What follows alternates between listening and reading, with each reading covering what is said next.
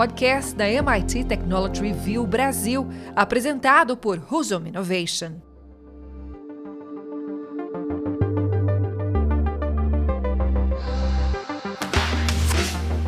Olá, sejam bem-vindos e bem-vindas a mais um episódio do podcast Energy Center da MIT Technology Review Brasil. Eu sou Hudson Mendonça, editor executivo da MIT Technology Review e sócio fundador da Roson Innovation.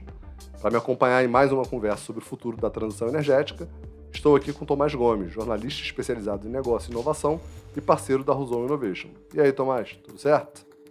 Fala, Hudson, tudo certo? E você? Bom, vamos lá então para mais um episódio do nosso podcast, né? Dessa vez a gente está com um tema que é crucial não só, né, tema de transição energética, mas para a formação de um futuro mais sustentável como um todo, né?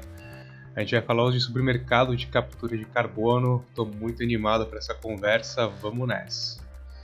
Hudson, vamos começar pelo básico aqui, então. Para quem não conhece nada sobre o assunto, o que é e como funciona o movimento e os processos de captura de carbono? Né? Quais são as oportunidades que esse cenário apresenta e quais são os impactos sobre os movimentos de transição energética que a gente já está vendo agora?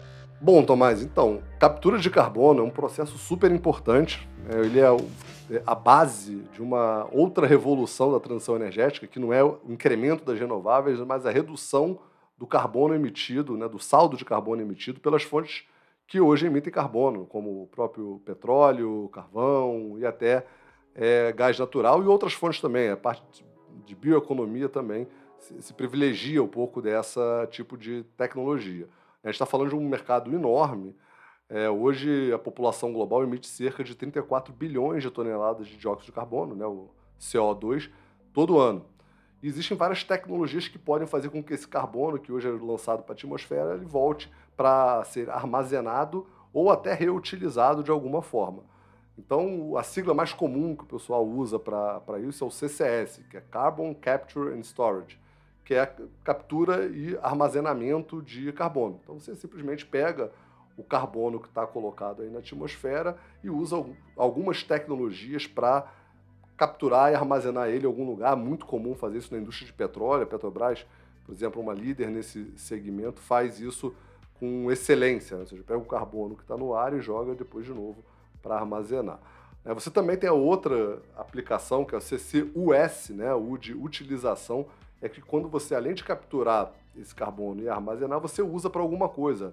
Por exemplo, fertilizantes, algumas aplicações, você faz com que esse carbono tenha uma aplicação diversa, diferente né, da que é hoje a poluição do ar através de emissões de carbono de CO2 na, na atmosfera.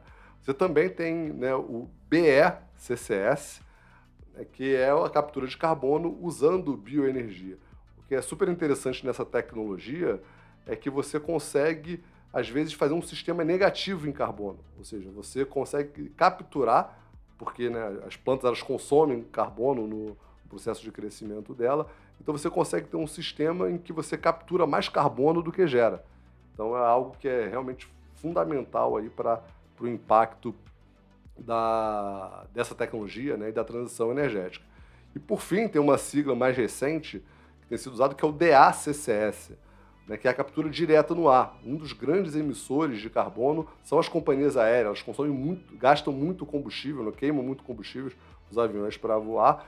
Então, existe um consórcio de algumas empresas do setor aéreo que tem aplicado algumas tecnologias de filtros e ventiladores de alta potência para capturar o carbono emitido por eles mesmos em pleno ar. Então, é, são outros tipos de conjuntos de tecnologias que são capazes de, de fazer essa diferença. Né? E por que esse movimento é, é, é super importante? Como a gente disse, é, o Bill Wallace, um professor do MIT, tem um artigo até bastante antigo, um artigo de 2007, em que ele faz uma análise onde ele mostra que você reduzir o saldo de carbono emitido pela indústria de petróleo em 1%, é, é um impacto positivo para o meio ambiente maior do que quase toda geração de energia renovável. Então a gente fala sempre em vamos gerar mais energia renovável, mas você descarbonizar é, as energias que hoje não são renováveis, de fontes fósseis, é algo muito importante e muito positivamente impactante para o mercado. Então, isso, isso na, na, no contexto da transição energética é fundamental e é crítico você pensar em como descarbonizar o que a gente já usa hoje como fonte de combustíveis fósseis na, na atmosfera. Legal, Hudson. Você falou agora né, bastante sobre o potencial né, e, o, e os impactos que, que esse movimento pode ter, mas na prática, como é que essa pauta vem se desenrolando no Brasil e no mundo? Né? Aí, começando pelo Brasil, como é que a gente está posicionado é, nesse cenário e quais são os impactos né, que, que os movimentos, tecnologias e soluções de captura de carbono podem ter na, na nossa economia hoje? Então, Tomás, como a gente estava falando, né, eu acho que o, o impacto da descarbonização né, da, proveniente dessa captura de carbono, desse saldo, tem um impacto global enorme. Né? A Agência Internacional de Energia é, hoje tem mapeado 47 projetos em operação que tem a capacidade instalada aí em torno de 74, 82 milhões de toneladas, dependendo do, de CO2, né, dependendo da, da, da métrica né, e dos ajustes aí desses projetos. Mas o mais interessante é que já, já tem planejadas mais de 200, ou seja, hoje a gente tem 47 em operação e tem mais de 200 planejados para entrar em operação até 2030, e com potencial de captura de carbono de 220 milhões de toneladas de carbono por ano. A gente está falando de um número muito, muito, muito significativo aí de, de, de, de captura de carbono né, através desses novos projetos. Né? E só em 2022, a gente está falando de 200, foram anunciados 159, então novos projetos. Então é realmente um potencial muito recente, algo muito, muito novo. Né? É esse mercado que tem um potencial enorme. Né? Só falando do, do mercado, do, do, do setor de combustível para aviação, a gente está falando aí de 2 trilhões, é, segundo uma pesquisa da Global CO2 Initiative, da Universidade de Michigan. Então, a gente está falando de um mercado muito, muito grande mesmo. E se você quiser olhar só para o Brasil, ter esse enfoque aqui brasileiro, a gente está falando de um potencial de captura de 190 milhões de toneladas. É, o Brasil é, tem um potencial de ser um dos líderes globais nessa tecnologia e isso é um mercado, falando em números financeiros, segundo a CCS Brasil, é de 20 bilhões de dólares por ano. Então é um mercado muito significativo em todos os sentidos, né? tanto na transição energética, na redução do impacto que o CO2 gera na atmosfera, como financeiro. Né? É a gente sempre fala do tripé da sustentabilidade, né? o pessoal hoje tem falado muito ESG, a gente usa, eu gosto muito de usar também o, o antigo, né? que é o econômico, ambiental e social. Então a gente está falando aí de um impacto muito positivo é, ambiental, social, obviamente, uma geração de emprego grande, é uma cadeia grande, mas também econômico.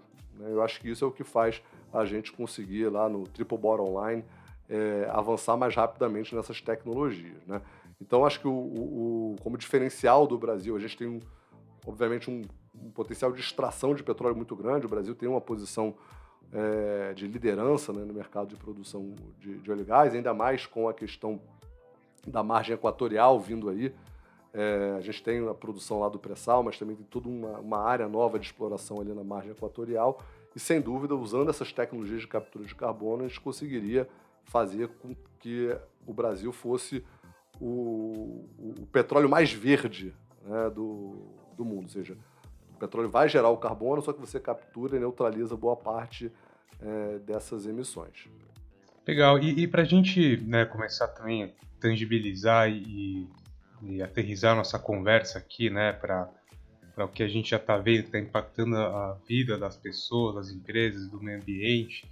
É, queria que você comentasse assim alguns casos, né, do que a gente tem visto de mais interessante por aí, seja no Brasil, no mundo. Você, você comentou, né, ali no começo da nossa conversa, por exemplo, sobre a Petrobras, né. Eu queria que você é, compartilhasse aí alguns cases interessantes.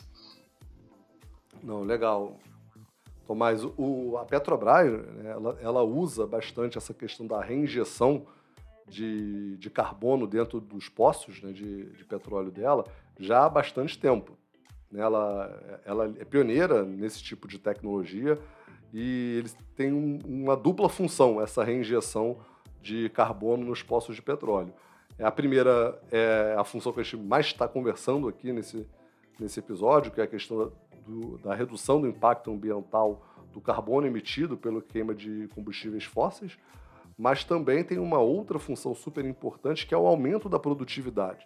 Então você é, abandona, demora mais para abandonar os poços de petróleo, porque quando você reinjeta o CO2 no campo de petróleo, você aumenta a pressão daquele campo e consegue extrair mais petróleo, o que aumenta a eficiência e, por consequência, é, também aumenta, né, diminui o impacto ambiental. Né? A gente sempre gosta de lembrar que a redução do impacto ambiental também tem uma dimensão de eficiência muito grande, ou seja, você conseguir extrair o máximo de potencial com o mínimo de consumo de recursos possíveis. Então você tem essa dupla função que é super importante. Né? A Air Company, lá nos Estados Unidos, também é um caso internacional super interessante, né? ela fabrica é, álcool a partir de dióxido de carbono, né, com sistema de destilação inspirado na fotossíntese, que funciona como uma espécie de energia renovável, ou seja, você consegue usar esse carbono que é emitido por outras fontes para fazer né, um sistema fechado. Então, esses dois casos acho que são casos interessantes para gente, a gente aqui é, é, ilustrar né, o, o, o, potencial né, que a Petrobras tem, que a Ser Company tem, de fazer essa emissão. O número da Petrobras interessante é que em 2022 ela conseguiu reinjetar 10,6 milhões de toneladas. Né? Então, um número né, bastante significativo aí no contexto do, da captura de carbono. Impressionante esses números que você apresentou. Mas agora eu queria também é, levar a, a, a, nossa, a nossa conversa aqui para dois pontos que são menos, é, menos abrangentes, mas mais específicos, mas muito importantes para essa discussão, né? Que é o descomissionamento dos campos de extração e os campos depletados. Eu queria que você falasse a importância desses dois movimentos aí no, no, no cenário das soluções tecnologia de captura de carbono. Então, Tomás, é, acho que essa pergunta é, é, ela engloba uma coisa muito importante que é o que fazer com os poços de petróleo depois que eles acabam. Né? Você, hoje, o processo de extração de petróleo, você identifica um campo com potencial, testa, os que tiverem mais potenciais você explora, e depois ele tem um final de vida, né? tem um ciclo de vida quando você, de fato, consegue extrair aqueles poços, é, todo o óleo, né? todo o gás lá da, daquele poço. Então, o descomissionamento é, é o conjunto, conceitualmente, é o conjunto de ações que são feitas no término da vida útil do empreendimento. Para não gerar impacto ambiental, você tem que tampar aquele poço de alguma maneira, você tem que é, é, recuperar as áreas, ver o impacto geológico daquela extração, é, principalmente no fundo do mar, que tem um potencial de vazamento é, é grande. Então, o descomissionamento é todo esse processo de, de poço. E o que, que foi identificado como uma super oportunidade, juntando com essas tecnologias de captura de carbono? É que esses poços né, depletados, né, esses poços que passaram pelo processo de descomissionamento e estão mais vazios, são ótimos tanques para se armazenar oxigênio, já que eles ficam lá fechados, isolados, né, são áreas muito grandes, né, onde tinha muito petróleo ali dentro, você pode simplesmente reinjetar o CO2 ali. Então, muitas empresas, muitas iniciativas ao redor do mundo têm utilizado é, esses poços, né, esses poços descomissionados, depletados, é, como estoques como uma área em que você vai poder capturar com alguma das tecnologias que a gente já conversou, é, carbono, colocar ali dentro e aquele carbono está novamente como era na época, antes, quando era na forma de petróleo, armazenado é, ali. Então ele volta para um lugar que não polui a atmosfera né, e está armazenado numa, numa área segura e eventualmente pode até ser utilizado. Né? A gente fala sempre de dessa agenda ESG, né, do, do, do, potencial de geração de renda, você armazenando o carbono ali, o carbono é, é, é uma matéria-prima para diversas outras aplicações né, em diversas outras áreas, aquilo ali está armazenado como um grande estoque, se amanhã for é, viável factível economicamente ou tiver uma oportunidade, você pode usar aquele, aquele poço né, descomissionado, né, aqueles campos depletados, como uma reserva para gerar matéria-prima para a produção de outros de outro de outras aplicações, né? Você colocar ali outras aplicações. Então essa essa questão da de juntar esse desafio, eu acho que no, no contexto brasileiro isso é, é, ainda mais importante, porque a gente passa por um processo, o período atual é um processo que está começando a ter muitos descomissionamentos, né? Os postos de petróleo têm uma vida útil e vários estão acabando agora essa vida útil, então você vai gerar uma série de movimentos, tanto de descomissionamento como de, de utilização né, desses campos depletados. Né? Tem um desafio grande, tanto de investimento, não, não são tecnologias baratas, né? fazer esse processo todo é, é, caro? Então você tem que pensar e olhar muito a viabilidade econômica, né? não só os impactos ambientais, e também tem uma questão de regulação, de como é que você deve usar, né? fazer um, processo né, de, um, de descomissionamento não é algo trivial. São poucas empresas no mundo capazes de ter tecnologia e processos suficientes para garantir a, segura, a segurança desse processo. Né? Então, é, eu acho que esses dois pontos aí de reutilização dos campos de petróleo são, são pontos importantes e interessantes aí que a gente tem que observar. Muito bom, Edson. Como sempre, nós passa muito rápido, né, cara? É, nossa conversa que está começando, acho, a se aproximar do finalzinho dela. Mas acho que antes da gente encerrar, eu acho que eu queria ouvir um pouco de você é, sobre um, um, uma visão sua geral, né, sobre as perspectivas, oportunidades e desafios da captura de carbono para os próximos anos. Eu sei que a gente já pontuou alguma delas aí na nossa conversa, mas aí pensando, né, de forma também de novo mais abrangente, no curto, no médio, no longo prazo, o que você acha que, que, que já está acontecendo, o que já vem por aí e o que a gente achava que ia acontecer, mas não aconteceu? Legal, legal. Mas eu acho que, de maneira geral, é, essas expectativas são altas. É, no curto prazo, a gente vê aqui, pelo menos aqui no Brasil, essa grande oportunidade, que são né, os, os campos depletados, é, essa leva de descomissionamento de postos que estão acontecendo agora, como a possibilidade de você, de fato, ter esses armazéns né, de, de carbono é, entrando em operação aí já no curto, médio prazo. É um processo longo, né? a gente fala sempre quando a gente fala curto, médio e longo prazo no setor de energia, a gente tem que ter né, uma relativização o setor de TI, né, que dois meses é curto prazo, né, no setor de energia um, é, esse curto prazo é um prazo mais longo, mas eu acho que isso é uma grande oportunidade aqui no Brasil pelos ciclos né, dos, dos próprios poços. E a médio a longo prazo, acho que essas novas tecnologias de captura estão é, avançando cada vez mais. Né? A gente falou um pouquinho de um dos casos aí de startups que estão fazendo algumas tecnologias, né? porque você usa esses poços para armazenar, mas você tem que ter meios de capturar é, é, esse carbono.